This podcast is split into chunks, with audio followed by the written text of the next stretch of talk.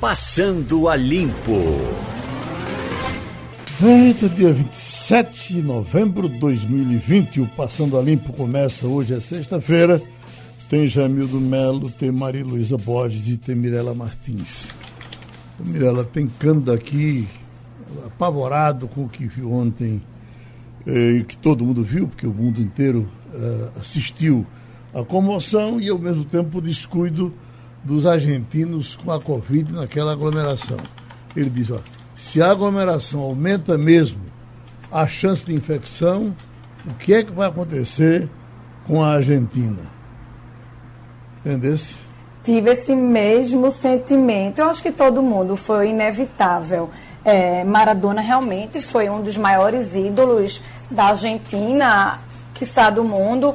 Realmente, mas aquelas imagens é, eu, tô, eu, só pensava nisso. Eu disse, meu Deus do céu, cadê o Covid? Até porque se a gente, naquele momento, que, pelo menos as imagens da televisão que eu vi, a, a, maioria das pessoas não tinha máscara, as pessoas sem camisa, rodando a camisa da seleção, muita gritaria, muita confusão com a polícia, né, tentando melhorar. Mas é, essa paixão, né? É, é, a gente não tem isso, eles são muito apaixonados.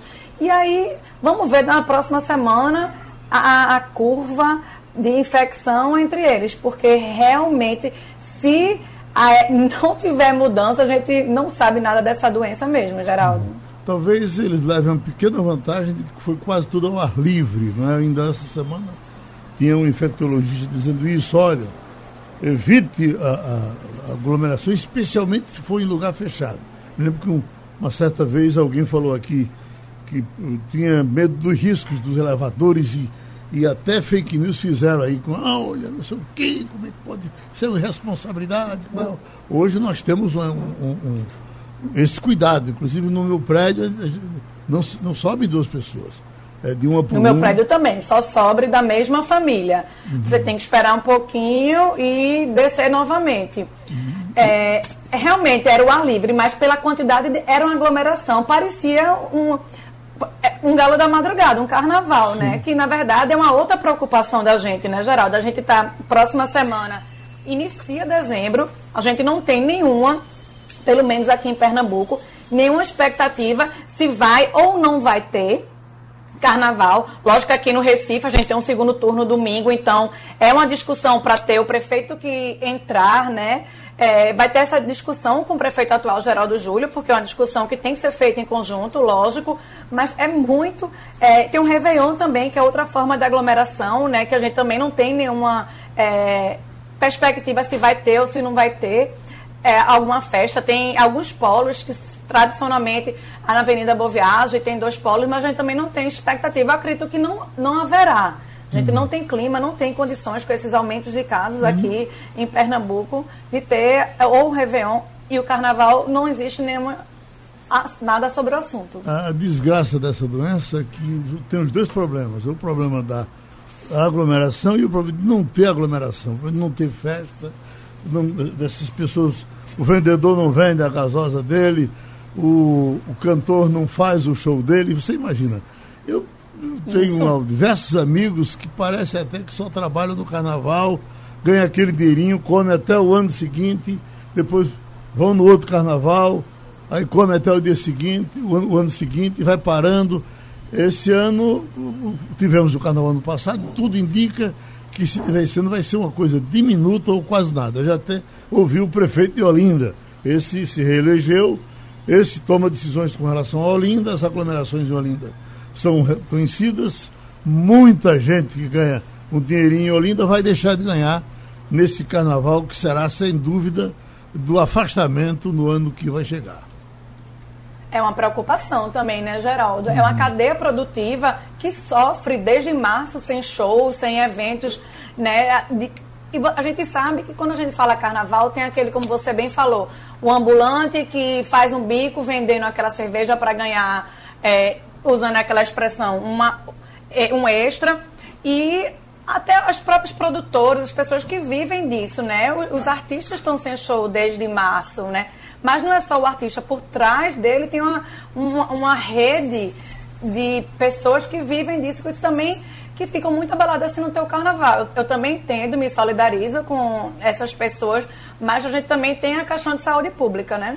Uhum. Ô Maria Luiza, eu tenho, com essas pesquisas que estão saindo, eu estava vendo os números do Rio de Janeiro, uh, aliás, o presidente Bolsonaro, que estava apoiando Crivella, já fez ontem um pronunciamento dizendo que não tem nada a ver com essa eleição, porque ele não quis assumir essa cangaia que vai chegar depois que passar a eleição, porque ali acho que não há dúvida, a diferença, uh, um está com 70, outro está com 30, né? Uma diferença de. Pois é, dos votos válidos, né? Não é?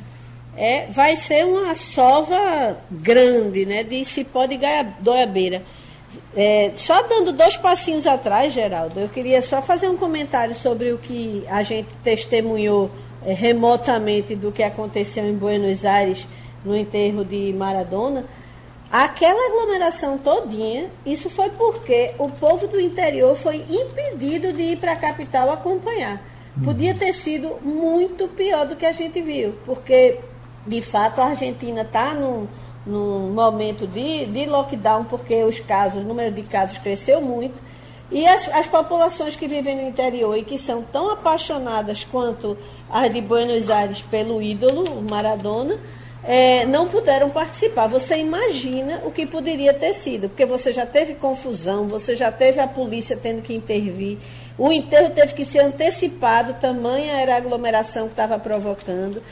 Realmente podia ter sido muito pior. Mas voltando ao Rio de Janeiro, realmente ninguém quer segurar na mão de Crivella nessa hora, não, porque vai ser uma derrota acachapante. Uhum. Agora, quem tem boa memória certamente vai nos ajudar daqui a pouco para nos dizer, lembrar que foi uma eleição de governador, acho que deve estar fazendo um, mais de 15 anos, no, na Bahia, quando a CM disputou com Jacques Wagner, e havia uma diferença assustadora, era coisa assim de, de, de 15 pontos no dia da eleição.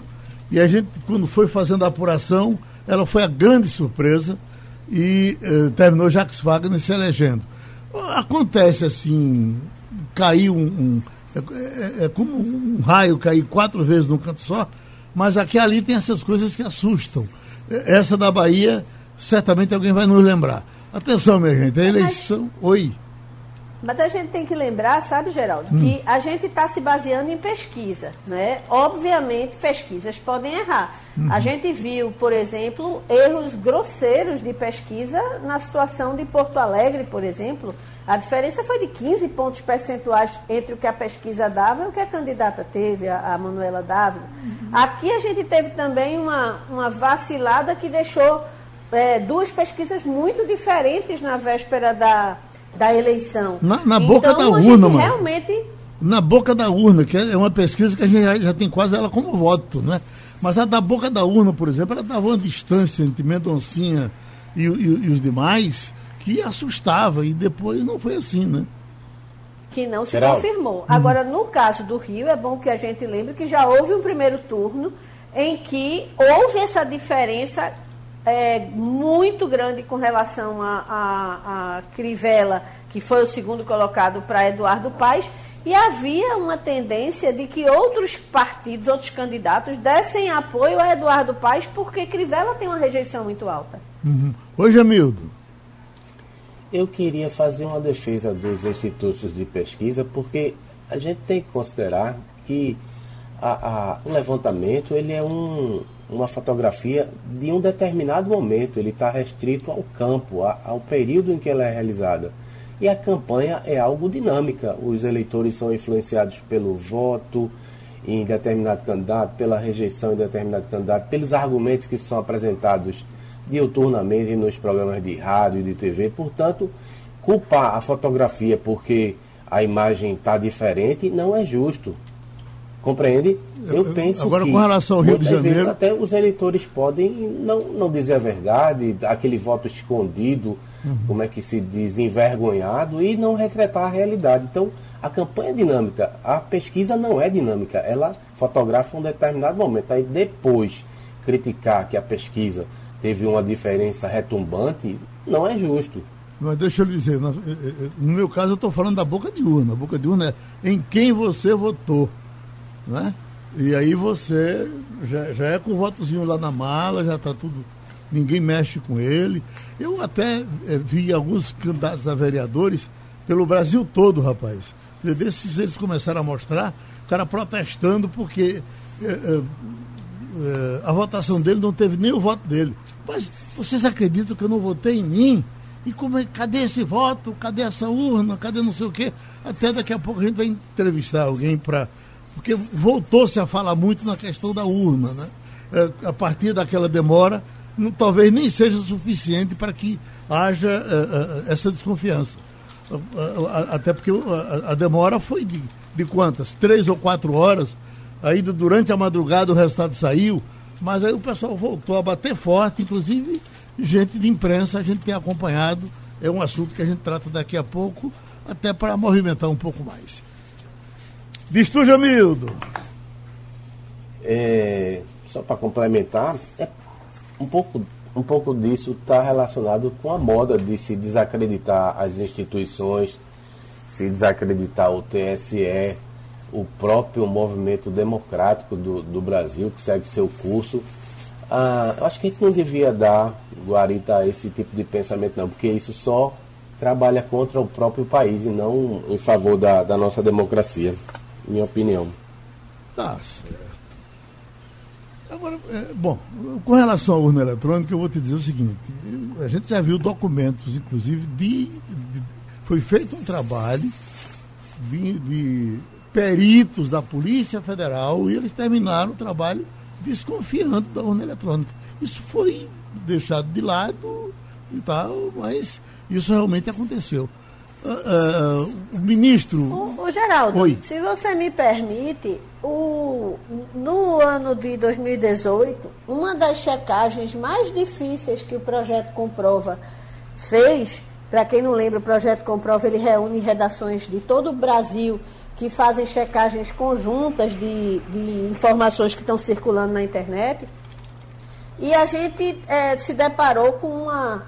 É, era uma, uma, uma, espécie de. Era um vídeo que era feito por um especialista que tinha um monte de titulação e que ele usava uma, uma regra estatística para tentar desacreditar as urnas. A gente fez uma checagem que foi trabalhosíssima, envolveu inclusive especialistas internacionais.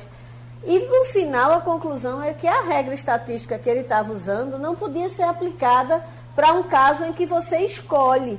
Porque uma coisa é uma, um resultado aleatório, outra coisa é um resultado que a pessoa vai na boca da urna e digita um número que ela escolheu como sendo o, o número ideal para administrar a cidade, o país, o governo. É, realmente, assim, já foram feitas várias campanhas mesmo contra as urnas, mas até agora nenhuma fraude consistente, nenhuma denúncia. É, essas campanhas contra as urnas, elas me lembram muito o que acontece nos Estados Unidos. Donald Trump dizendo tem fraude, tem fraude, tem fraude, e a justiça dizendo, meu filho, me prove que tem fraude, porque até aqui você não conseguiu provar. Essa é que é a, a, a, questão, sabe, Geraldo? As uhum. coisas. É, é, há muita boataria, há muita é, é, é, como é que eu posso dizer, é muita coisa circulando, algumas inclusive com aval de especialistas que dizem isso, dizem aquilo, mas no fundo ninguém nunca chegou com uma prova cabal de que existe fraude e abriu um processo e fez com que tudo é, é fosse questionado. Então, quando você levanta é, uma, uma denúncia, você precisa prová-la. Isso é básico na justiça. O que eu acho que a gente precisava ter, e eles vão terminar chegando a isso, o Congresso tem tratado muito disso, é alguma coisa que facilite a conferência para depois. Eu tenho meia dúvida? Tenho. Vamos conferir aqui. Tiveram parcialmente, isso já foi feito alguma vez, e conferiu a favor da urna eletrônica. Você se lembra disso, né? A favor da uhum. urna. Mas é, é, isso é tratado lá é, é, no Congresso Nacional para que se encontre um jeito de dizer aquela coisa de você votar e ter um papelzinho que você confere depois na urna. Eu, a mim ninguém nunca, ninguém nunca pediu esse, esse papelzinho. Mas pô, vamos conversar. Pois não, Jamildo? Só para acrescentar, recuando um pouco o que aconteceu aí no primeiro turno. Antes você tinha em todos os estados essas totalizações. Aí o TSE, a pedido da Polícia Federal, só se soube depois, centralizou tudo em Brasília. Ora, a urna ela é inviolável porque ela acontece lá em um determinado local e não tem nenhuma, mas nenhuma interferência de externa, porque ela não está ligada na internet. Depois esses dados são totalizados e enviados ao TSE. Antes era fácil, porque cada um fazia, não precisava tanto esforço, não é? Cada estado fazia, aqui se tinha um resultado muito cedo. Quando se concentrou em Brasília, o que aconteceu? Você permitiu que hackers não tivessem acesso às urnas, mas eles complicassem a vida da totalização, porque concentrou tudo no lugar, eles atacaram os servidores do TSE, os servidores entraram em pane e você teve três horas para que esses fundamentalistas contra o, o voto eletrônico é, criassem o, o, caldo ideal para dizer que as urnas foram fraudadas, que os resultados estão sendo fraudados e cria essas teorias da, da conspiração. Para mim, o, o, o operoso ministro aí do TSE, presidente do TSE, acabou ajudando querendo ou não, que se criasse essa situação. E a minha preocupação, vamos falar daqui a pouco com um especialista, é se isso vai se repetir no segundo turno, porque as condições são as mesmas. Tudo vai ser totalizado no TSE, mais uma vez os hackers podem fazer a festa e tentar esculhambar com o processo democrático. Ah, rapaz, eu, eu, eu, vi algumas imagens de uma chuva que deu em São Paulo. Puxa vida, que chuva, que, que carnificina. São Paulo acontece muito isso em partes é, menos nobres, às vezes até nas partes nobres, mas eu, é um tal de carro boiando, Diaba 4, São Paulo. Deixa eu pedir o comercial. Porque se você oi, coloca a cidade todinha com cimento, a água não tem para escorrer, é claro que vai alagar. O problema é deles, eles que resolvam. Você viu a chuva, uh, uh, Mirella? Vi sim, meu irmão mora lá, comentou comigo e eu a minha sincronia com o Jamildo é tão grande que a gente falou na mesma hora e o mesmo assunto. Isso aí é, é questão humana, né? É, São Paulo, como as outras grandes capitais, cresceram desenfreadamente, sem é, um estudo, um impacto. E aí tem mais concreto, e quando a natureza vem, que é o local dela, o curso normal das águas, não tem por onde ir e vai levando tudo. Isso acontece sempre e vai continuar crescendo vai acontecer, porque realmente não teve é, alguém que pensasse no meio ambiente, numa cidade sustentável. A gente não pode só querer crescer, crescer, crescer e não pensar é, no meio ambiente. A gente lembra aqui, Geraldo, do que aconteceu na Mata Sul, aquela catástrofe que por duas vezes né, se repetiu, infelizmente, e lavou a, aquelas cidades da Mata Sul. Muita gente morreu, muita gente ficou sem casa e muita casa também que estava construída, é, essas pessoas por falta de opção, mas construíram é, ribeirinho. Então, quando a água vai, não, não, quer saber se tem casa. Leva porque é o curso normal da água. Tá, Jamil, uma coisa do que você dizia aí, o retrato dessa, dessa chuva agora e dessa situação dramática do Parque de São Paulo, nós vamos ter agora na, na, na votação. A, a, alguém que, que se incomodou com o que está acontecendo aí, essa, essa, essa tragédia pode querer se vingar do prefeito. O prefeito é do, do PSDB. O PSDB manda em São Paulo há, há sei lá, quase 30 anos, que é, é, um mandato atrás do outro. Talvez o Boulos aí tire até proveito dos seus discursos, dizendo que vai resolver isso. O pior, não vai resolver.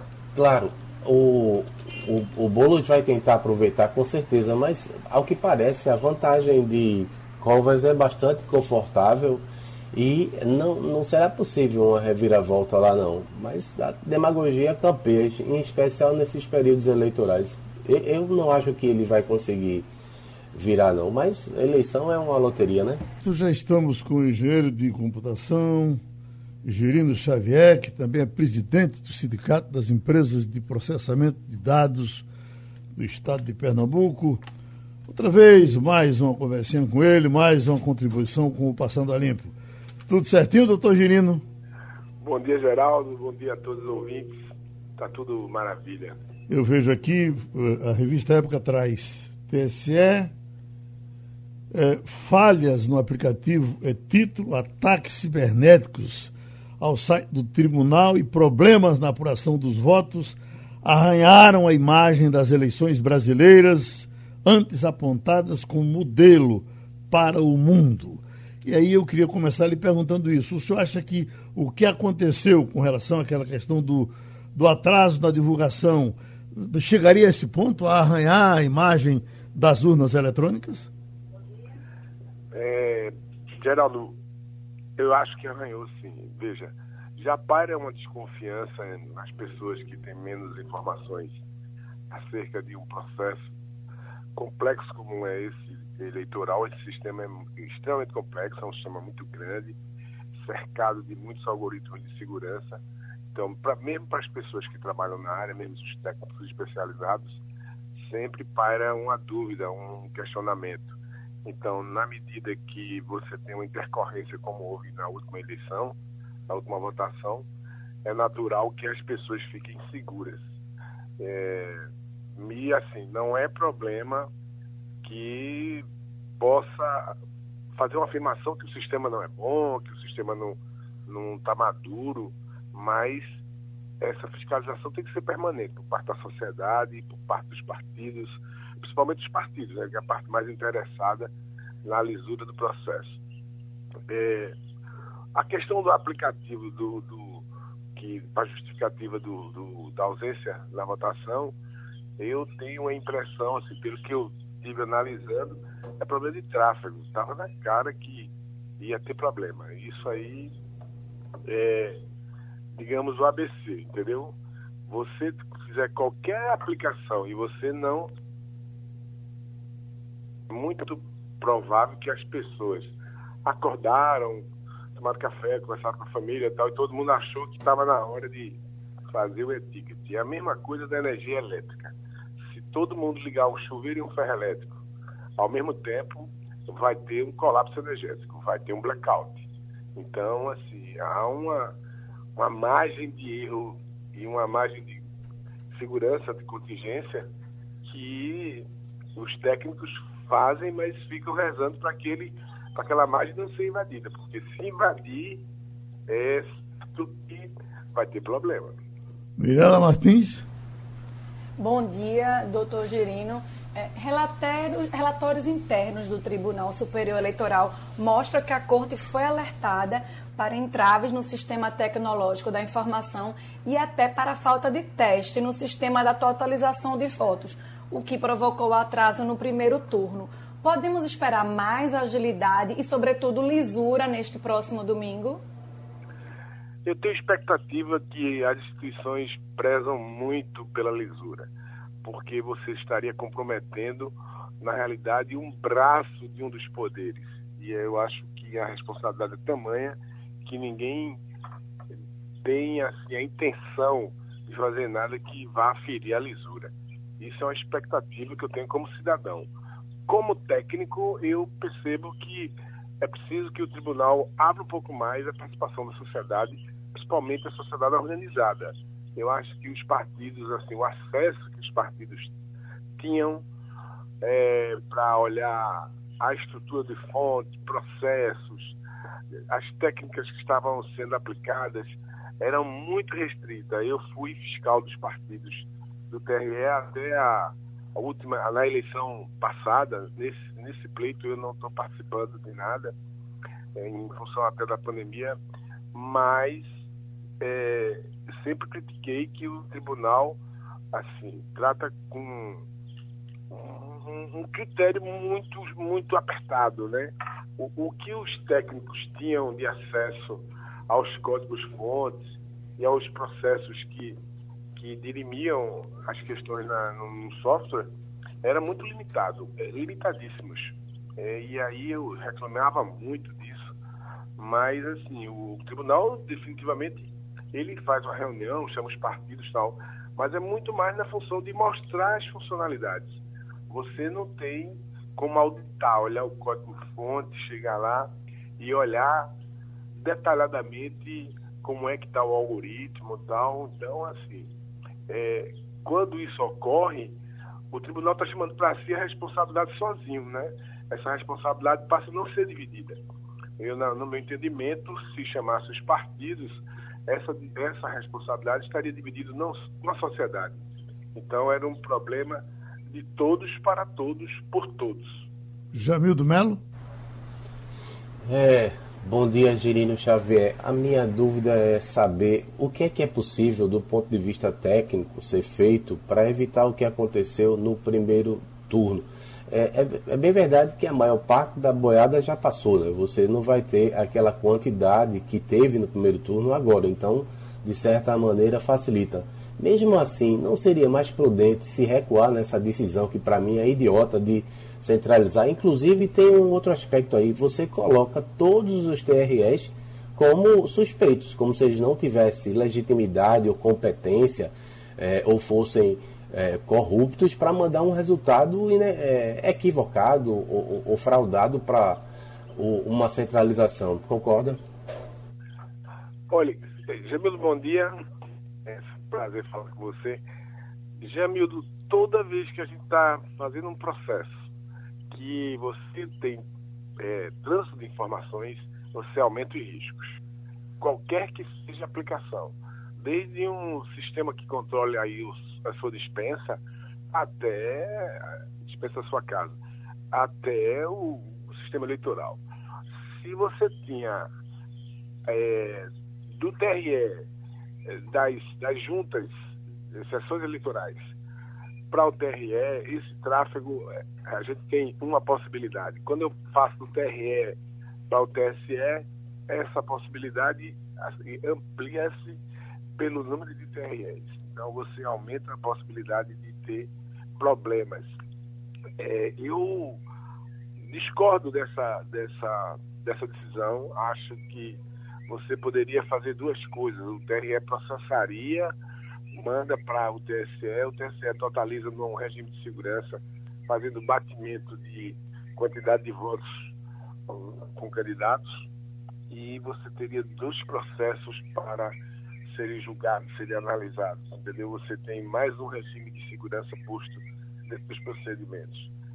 Mas, assim, eu não escutei nenhuma explicação técnica de, de ninguém especializado na defesa dessa centralização é, eu acho que tem muito a ver com a questão de custo, a questão de segurança, que nós chamamos de firewall, que é a segurança da informação lá na hora que ele entra no servidor. E me parece que o problema ocorreu justamente lá no servidor. Maria Luísa Borges. Bom dia, Gerina. É, o TSE divulgou que, de tempos em tempos, ele convoca profissionais de tecnologia da informação e pesquisadores da área para tentarem hackear a, o sistema, tanto o, o código-fonte, né, que faz toda a totalização, quanto a própria urna eletrônica. A, é, é o TSE também disse que a última, a última, o último relatório desse trabalho, ele é de 2018, que foi com base nele que foi decidida a centralização da totalização dos votos, porque é, uma equipe, ele cita até o nome aqui, um pesquisador chamado Ivo Peixinho, que é, é, é perito da PF, teria detectado uma vulnerabilidade e por isso sugeriu a, a totalização centralizada. É, você tem conhecimento de alguma dessas é, alguma dessas iniciativas, algum desses grupos terem descoberto algo que realmente pudesse colocar em suspeição o sistema? Bom dia, Maria Luísa. É, tem um pessoal da UNB e um pessoal de Campinas, da Unicamp, que tem a revelia do, do próprio TSE feito alguns testes de consistência. Né? O pessoal da UNB tem uma crítica velada alguns procedimentos, são alguns procedimentos, eu não sei especificar aqui de cabeça agora quais são, e o pessoal da Unicamp também. E uma das coisas que reivindicam é a impressão do voto na, na urna, é, uma, uma urna auxiliar. Você faria a urna eletrônica, faria impressão, e essa impressão o, o eleitor só checava assim de longe e ele era cotado e cai dentro daquela urna, porque se houver alguma dúvida, você tem um instrumento para auditar, é, que eu acho bastante consequente.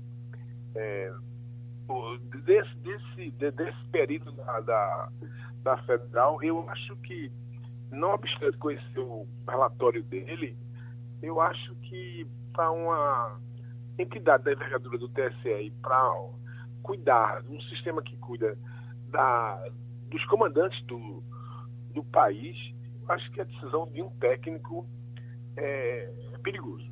Não obstante dizer que está certo ou errado, mas eu acho que tem pessoas muito qualificadas no país inteiro, então era chamar mais pessoas, principalmente os representantes dos partidos que são corresponsáveis pelo pleito, a, a, e serem consultados. Quando você toma uma decisão monocrática, o risco é muito grande. Né? Doutor Girino, a, a, urna eletrônica eh, brasileira é uma jabuticaba. Eu cobri diversas eleições em Brasília, apurações em Brasília. Eh, todas as manhãs, quando os, os dirigentes do Supremo saíam por ali e vinham aqueles galegos americanos, alemães, portugueses, gente de todo mundo, os asiáticos, para acompanhar e ver como funcionavam as urnas eletrônicas e a possibilidade de, de alguém adotar. Ah, ah, ninguém adotou. A urna eletrônica, inclusive, não é fabricada no Brasil. Os países que fabricam a, a, as urnas eletrônicas vendem ao Brasil e não usam nas eleições. Aí eu lhe pergunto, por quê? Bom, primeiro que vender ao Brasil é hardware. Né? Hardware não, não, Você pode fazer em qualquer lugar do mundo. A parte de inteligência é software. Essa. o, o a tecnologia nacional tem controle. Eu acho que esse não é um ponto relevante na medida que, por exemplo, é muito mais barato você fazer o chip que está lá na China ou em Taiwan ou qualquer outro mercado que ofereça competitividade, é, bons preços e, e qualidade. Eu acho que esse não é o maior problema. O equipamento, a urna eletrônica, é na realidade um computador, sem algumas funcionalidades. Então, não, eu não vejo grandes problemas nesse aspecto, porque a parte inteligente, a parte onde é susceptível a acontecer problemas, reside no software. No, no hardware é quase impossível você fazer aí, digamos, um, usar um termo bem popular, um gato uhum. para fazer desvio de voto. Bom, é, doutor Gino. Parte... Doutor Gino. Geraldo? Um abraço. Oi. Só uma última questão, rapidinho. Vai. É, Girino, antes das eleições, o TSE fez, uh, a, prometeu que ia fazer um teste em algumas cidades, se não me engano, quatro. São Paulo, Rio de Janeiro está no meio, não tinha uh, ninguém aqui no, no Recife, por exemplo, que era usar o voto à distância. O sujeito podia votar pelo celular e podia votar pelo computador. Acho que a Mackenzie era um dos locais que isso foi testado. Você tem alguma notícia de como isso funcionou, se foi bom, se foi ruim, se teve algum é, nó? Não, isso não foi publicado não. E aí, agora, isso aí tem nós. É, o primeiro nó é o seguinte, você tem plataforma, vamos lá. As pessoas têm celular, né? Tem smartphone de várias fabricantes. É, que sistemas operacionais com modificações de um para o outro que são uma quantidade de variáveis enorme que eu não sei nem precisar. Então, sempre que a gente faz um aplicativo, você testa. Se você está no mundo iOS da Apple, é tranquilo, porque ele tá, ele é um, ele é maduro. Agora, se você vai para o Android, você tem milhões de versões de Android. Então, para você testar em todos, garantir que vai funcionar em todos, eu acho isso uma operação muito hercúlea. É, eu acho quando lançarem, vai ter restrições de equipamento. Poderá votar quem usar os smartphones, modelo tal, tal, tal, tal. É, é, eu acho que vai ser por aí, porque não dá para abraçar todos de forma nenhuma. E assim, o TSE não publicou, pelo menos que eu tenha visto, nenhuma nota técnica acerca desses testes ainda, né? Hum. Até porque eu acho que, por segurança, eles não devem fazer isso até o final das eleições. Pronto, doutor Girindo Xavier, bom voto para o senhor. O Girindo Xavier é presidente do Sindicato das Empresas de Processamento de Dados do Estado de Pernambuco, engenheiro de computação. Muito obrigado. Agradecer, inclusive, a José, que está nos dizendo com relação à eleição da Bahia, que eu perguntei, daquela diferença que assustou o, o Brasil por conta do erro Uh, acho até que foi eu, porque chegou na, na, boca da eleição com uma diferença enorme. O Brasil inteiro estudou, tratou da, da pesquisa naquele tempo. E foi o, a candidatura de Jacques Wagner contra Paulo Souto. a diferença a favor de Paulo Souto era de 15 pontos. E Paulo Souto e, e Jacques Wagner ganhou a eleição. Aí você, não, foi uma onda em cima da hora e não sei mais o que, mas foi desse jeito. O que quer dizer que o importante é que todo mundo sabe que eleição é eleição, pesquisa é pesquisa e vamos em frente. E tem aqui João, que chega meio revoltado aqui pelo computador, dizendo Romualdo de Souza em Brasília. Aí você tem 513 deputados federais. E por que, que você só fala de Bolsonaro? Você está fazendo militância, isso é oposição. Veja, o comentário de, de Romualdo de Souza foi em cima do que disse o presidente Bolsonaro ontem, que ninguém provava, não havia uma gravação dele nesse sentido, de que ele teria chamado a, a Covid-19 de gripezinha. E aqui para nós, né, João? Se tem um doido aí nessa história, não é Romualdo de Souza. Mas vamos em frente. Nós já estamos com o Manuel Fernandes, jornalista, especialista em análise de dados, está em São Paulo, onde tem um grande sistema para apurar essas coisas uh, que surgem pela, pela comunicação, pela internet, pela mídia social, por tudo. E é um momento importante, porque me parece que uh, vamos chegar no pique disso exatamente agora. Eu gostaria que Jamildo começasse a nossa conversa com o Manuel Fernandes. É, muito bom dia, Manuel. Oh, bom dia, Jamildo. de novidade aí nessa reta final você percebeu que Marília ganhou alguns votos, né? alguns uh, seguidores, mais do que próprio João Campos depois do debate da tão bem sucedido debate da TV Jornal. Ela ganhou mais tração. O que é que isso pode significar? Jamildo e Geraldo, é, vendo isso que o Geraldo estava comentando antes em relação ao que o telespectador falou, o ouvinte na realidade, é, as, as, pesquisas hoje têm, têm uma, uma, questão importante que elas precisam ajustar, porque tradicionalmente a volatilidade do voto né, em eleições mais analógicas, quando a internet não estava tão forte, era, era menor. Agora aumentou numa escala que nunca antes vista. Então, as próximas 24 horas aí em Recife serão decisivas, assim, porque vai virar voto e, e, e vai ter um, uma mudança de comportamento muito grande. Nós olhamos aqui o, o sistema, é, a Marília Reis e o João Campos estão chamando a mesma atenção das pessoas que estão na internet interagindo com eles num, num, num, num nível muito próximo. Então, assim, está tá muito pareado as coisas e entendo que vai ser uma eleição que vai ser definida nessas próximas 24 horas. Maria Luísa. Bom dia, Manuel. Com relação a São Paulo, que você acompanha de perto, que você vive na capital paulista, essa atração toda que está se percebendo, que o, o, o análise da Byte tem detectado, ela de alguma forma pode reverter o resultado ou é muito difícil essa distância tão grande entre é, Bruno Covas e, e, e Boulos ser suplantada? Maria Luísa, aqui em São Paulo a situação não é assim, ela é um, uma tendência favorável ao Bruno Covas, mas não está definido não. Porque, na verdade, é o seguinte, o Bruno Covas ignorou a internet toda, toda a campanha. Ele achou que iria se reeleger baseado no, recall dele, né, de, de marca, e também no fato de ser tido muita exposição durante a pandemia.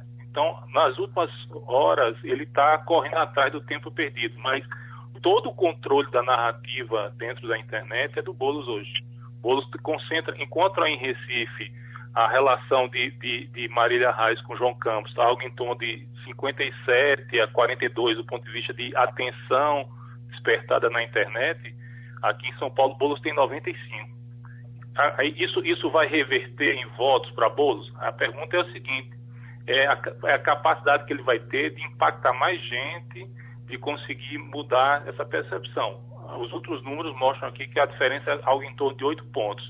Geraldo falou no início aí do Paulo Souto e do Jacques Wagner, que era 16 pontos. Aqui também, nas próximas horas, vai, vai, pode acontecer um conjunto de viradas, porque tem um detalhe importante aqui, que o eleitor do PSDB aqui em São Paulo é um eleitor mais, mais velho.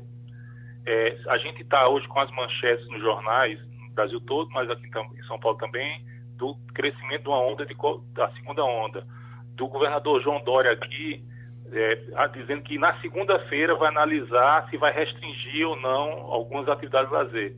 Se essas pessoas forem convencidas ou impactadas, os mais velhos, a não irem para a votação, o Boulos vai ser beneficiado. Uhum. já que você tem a fotografia do Brasil todo aí, eh, me diga alguma coisa da eleição de Porto Alegre. Eu me interesso pela, pelas eleições de todas as cidades. Mas, eh, de repente, o pessoal parou, uh, deixou a eleição de Porto Alegre para lá, tem se falado de pouco das pesquisas e tal. O que é que você tem? Quem, quem vai ganhar essa eleição de, de, de Porto Alegre? Já dá para pensar? Mais uma vez, o favorito lá, pelo acompanhamento que a gente faz aqui da, desses fluxos de opinião na internet, com certeza é o Sebastião Melo. Parece que a Manuela Dávila chegou no, num patamar, obviamente ela pode surpreender, mas parece que Porto Alegre não está preparado para ter uma, uma, uma, prefeita mulher e do Partido Comunista. Né? Então ela ela continua, ela ela tá a diferença é uma diferença também de 7 a 9 pontos, mas mas o Sebastião Melo vem num, numa crescente bem grande e, e isso vem impactando a, as buscas sobre ele na internet, vem acontecendo tudo. E aí em Recife tem um detalhe, Geraldo, que a gente está olhando aqui nas últimas horas, que existem buscas no Google que estão relacionando Marília Campos, desculpa, Marília Reis a, a Jair Bolsonaro. Então, quem está buscando informação no Google a partir de Pernambuco sobre Marília Reis, também está consultando sobre Jair Bolsonaro. Isso, para ela, não deve ser muito bom, entendeu? Uhum. E, e, a busca, e a busca constante do João Campos é a idade e, e se eles dois são primos, as pessoas ainda perguntam ao Google, ao Google se eles são primos, e também sobre a, o namoro do deputado João Campos com a deputada Tabata Amaral. Ô, Jamildo, você pediu a palavra? Exato. É, saber também do Ceará que chama tanta atenção, porque também lá tem uma disputa aí entre essa frente ampla que prega o PDT contra o bolsonarismo, né, representado pelo capitão Wagner. É, a, eleição, a, eleição do Ceará, vai, o, o encaminhamento é os, os Gomes Ferreiras ganharem, né? A eleição com o candidato que é o Sarto. E a eleição do Ceará tem um detalhe importante que a gente viu aqui. O Rodrigo Maia, presidente da Câmara, apareceu no horário eleitoral do, do, do Sarto, defendendo o Sarto. Então, e, e lá, em, e lá em, na Bahia, o vice do, do prefeito eleito, que é o Bruno Rei, é do PDT. Então está se construindo algum tipo de aliança aí a partir de Fortaleza entre PDT e DEM. Né? Então isso também mostra um movimento muito claro para 22, né? que de alguma forma o, talvez o DEM se aproxime mais do PDT, isolando mais uma vez o PT. O, o, o, a gente percebe que o PT está colocando todas as suas fichas nessa semana na eleição de Recife. Eles precisam ganhar Recife, porque senão eles não, eles não vão ter nenhum trunfo para mostrar. Então a gente percebe que deputados federais do, PT, do PDT começam a apoiar é, a, a, Marília Reis, fazer posts sobre ela, é, petistas aqui de São Paulo também fazem isso, mas, mas de certa forma é, é uma eleição muito. Recife hoje é uma eleição estratégica para o PT. Eu até, é, é, você está tá me dando a chance, porque surgiu uma notícia da noite de ontem de que o PT estava investindo demais na eleição do Recife, que Lula estaria aqui e de que Zé Disseu estaria aqui. Na verdade, se Zé Disseu está participando disso, deve ser à distância. Em nenhum momento Zé Disseu apareceu por aqui e Lula também não veio. Veio a gravação, a Marília viajou, pegou a gravação lá em São Paulo. Foi dito, sim, de que Lula viria para cá de princípio, mas até entrevistamos aqui, perguntamos, disseram que até por conta também da Covid, ele estava se poupando e estava trabalhando por ela, mas trabalhando à distância. E no caso de Zé Disseu, eu não me lembro de nenhum pronunciamento. Não sei se o pessoal que está na bancada tem alguma informação sobre isso. Não. Não tem, né? Não, também então não. Mas eu queria perguntar pois não? a Manuel já. É, bom dia, Manuel. É, bom dia. Eu recebi vários memes no meu WhatsApp, acho que todo mundo aqui no grupo, tudo apócrifo. Ninguém sabe quem manda, só recebemos em massa muitos iguais um ao outro, muita coisa engraçada, muita acusação, muita coisa que é digno de você pesquisar, porque também tem fake news. Aliás, vale dizer que este segundo turno, no, o nível aqui no Recife está bem é, raso. Isso impacta, esse, esses, essas entregas de WhatsApp impacta mais do que as redes sociais, a TV e rádio? É, não. A TV e rádio tem um, um papel estratégico que é, é, negar tudo isso que está acontecendo, essas notícias falsas, né? Então a credibilidade do rádio e da TV continua intocável. O que vai acontecer, como eu falei no início, esses fake news vão aumentar a volatilidade da, do eleitor daquele que está mais ou menos indeciso que aquele que não está muito certo ainda. Então, isso vai, você vai, você vai ver que nas próximas, nas próximas horas, nas próximas 24 horas, a, a intensidade de, de notícias e boatos que vão viu o WhatsApp vai crescer bastante. Você vai receber no seu celular muita coisa. E é um dado interessante que as duas eleições mais, mais relevantes desse segundo turno são São Paulo, né, é, aqui em São Paulo, em função da, da, do, da, da ascensão do Boulos e da, de, uma, de uma possibilidade ainda não, não confirmada de uma vitória dele, se é possível, ele tem chance, na, verdade a diferença para o Bruno Covas era 16 pontos, agora está em 8, e Recife em função da, do, da circunstância, né, é uma família é, é numa, numa, numa, numa guerra. Tanto é que, por exemplo, a gente olha aqui, a, no Google as buscas sobre o, a Renata Campos, é, que é a mãe do João Campos, já começam a crescer, porque as pessoas começam a perguntar quem é ela, e aí começam a buscar informações sobre o salário dela no Tribunal de Contas. Então, assim, é, isso, e, e, com certeza, isso aqui é reflexo de correntes que estão acontecendo no WhatsApp que a gente não está vendo, entendeu? Uhum. Mas o Google mostra, porque o cara recebe no WhatsApp e vai buscar confirmar a informação no Google, checar a informação no Google. Ô, Manuel, essa eleição aqui está um pé no bucho, mal na cara, não é novidade, a gente já teve outras muito parecidas. Eu, escutei falando sobre o Rio de Janeiro, que também está uma carnificina lá, é, promovida por Crivella, o pastor. Agora, me parece que uma das eleições que está sendo disputada com mais elegância é a de São Paulo.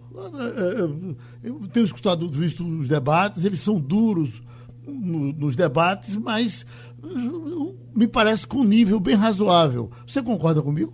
Concordo plenamente, Geraldo. Eu tenho acompanhado aqui é, muito São Paulo e eles são dois candidatos com uma certa estabilidade assim é, política de, de se, se, se, de criticarem um outro, mas não, não entrarem para baixaria. Porque em Recife está uma situação bem. Recife está impressionante.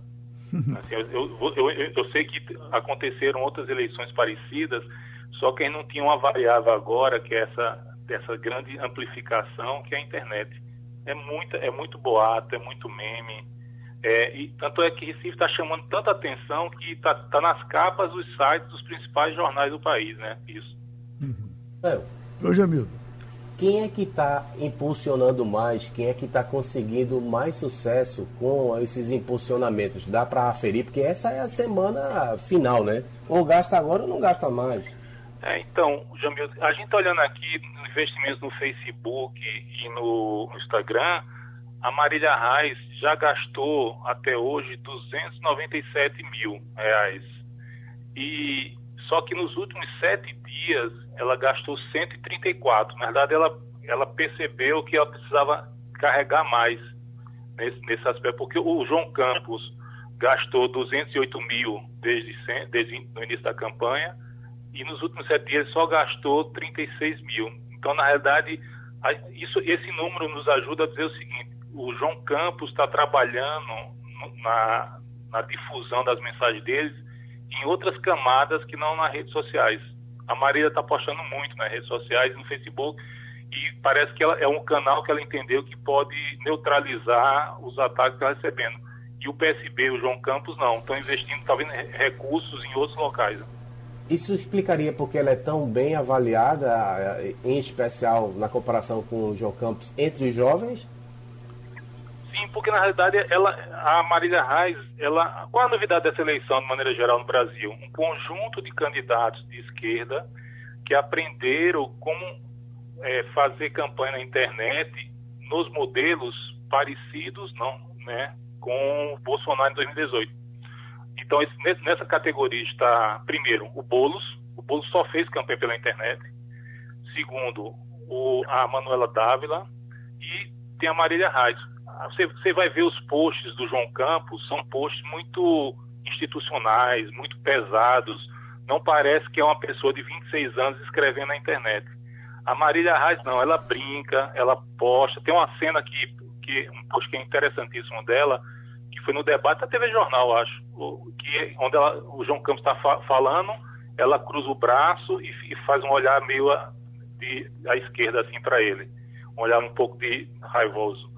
E esse post ela publicou nas redes sociais dela. Então o, o João Campos ele não tem a rede, o pessoal dele não tem essa flexibilidade, essa brincadeira. Ele, ele transferiu para a internet, ele transferiu para a internet o padrão é, normal de uma campanha. Só que a Maria encontrou uma, uma narrativa própria. Meu prezado Manuel, você no domingo vai, vai trabalhar com a gente, que está todo mundo querendo ouvir essas, esses segredos que você tem. E eu lhe ouvindo aqui, estava pensando, eu vou tomar banho vestido, porque você vai me ver nu se eu aparecer. se eu não tomar cuidado. Ok, Manuel? Obrigado, é um prazer sempre estar com vocês aí. Maria Luiz, vamos correr atrás de você de novo, tá certo? Estar à disposição. Bom, Mirella, hoje é sexta-feira e é, a sua entrada aqui nas sextas-feiras tem também aquela parte estratégica que a gente sempre termina o Passando a Limpo, você dando uh, dicas de algumas coisas para acontecer, mas a gente está com, com o mundo social uh, debaixo da terra, é uma coisa impressionante. Tem nada para acontecer, Mirella? Exatamente, Geraldo. Olha, é a gente se reinventando e eu estava pensando, fazendo um planejamento do meu final de ano e é normal a coluna do dia 26 de dezembro vir com a cobertura das festas natalinas, assim como o dia 2 com a cobertura. Este ano vai ter a posse, que a gente não sabe se vai ser virtual ou presencial, e as festas do final do ano.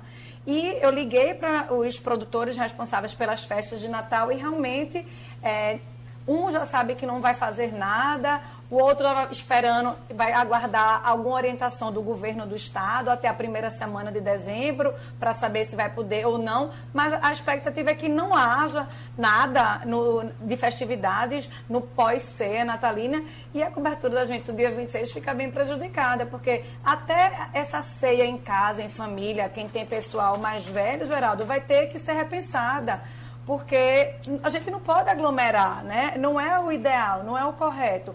Então, como é que vai ser essa, essa ceia de Natal? É danado, minha gente. Terminou o Passando a Limpo. Passando a Limpo.